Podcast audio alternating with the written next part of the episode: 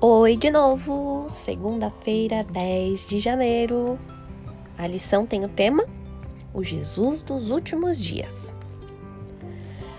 Vários profetas do Antigo Testamento anunciaram que é, nos últimos dias Deus levantaria um rei que destruiria os inimigos do seu povo, atrairia as nações para Israel.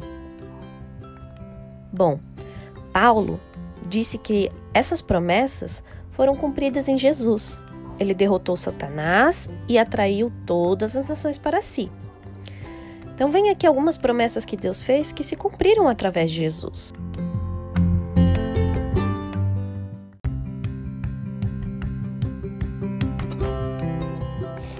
Deus prometeu que ressuscitaria seus filhos, e isso teve início com a própria ressurreição de Jesus. Prometeu uma nova criação, o que começou a se cumprir com uma nova vida espiritual em nós. Prometeu que estabeleceria seu reino final. Ele inaugurou esse reino libertando-nos do poder de Satanás e empossando Jesus como nosso governante. É por isso que, principalmente em Hebreus, Deus fala conosco através do seu Filho Jesus Cristo, a revelação de Deus por meio de Jesus. Para Paulo, a divindade de Cristo nunca está em discussão.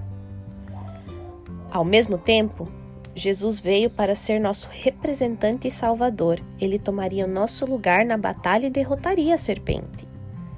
Ele luta por nós e nos representa. Isso também significa que Deus fez por Jesus, nosso representante, também quer fazer a nós. A mensagem de Deus para nós em Jesus inclui não apenas que Jesus disse e fez, mas também que o Pai fez por meio dele e para ele. Tudo isso ele quer fazer para nós. Então, tudo que Jesus passou e entre aspas, né, os benefícios que ele adquiriu por estar junto ao Pai, não por ser filho de Deus, por ser Deus mas por pedir ao Pai, por, por clamar ao Pai, Deus também quer dar a nós. Mas nós temos que fazer a nossa parte. Então, nós temos que pedir, clamar. Tudo está à nossa disposição. E Jesus está lá, intercedendo por nós junto ao Pai.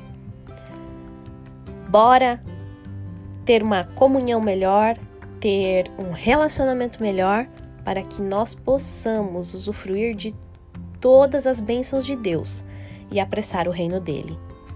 Vamos juntos?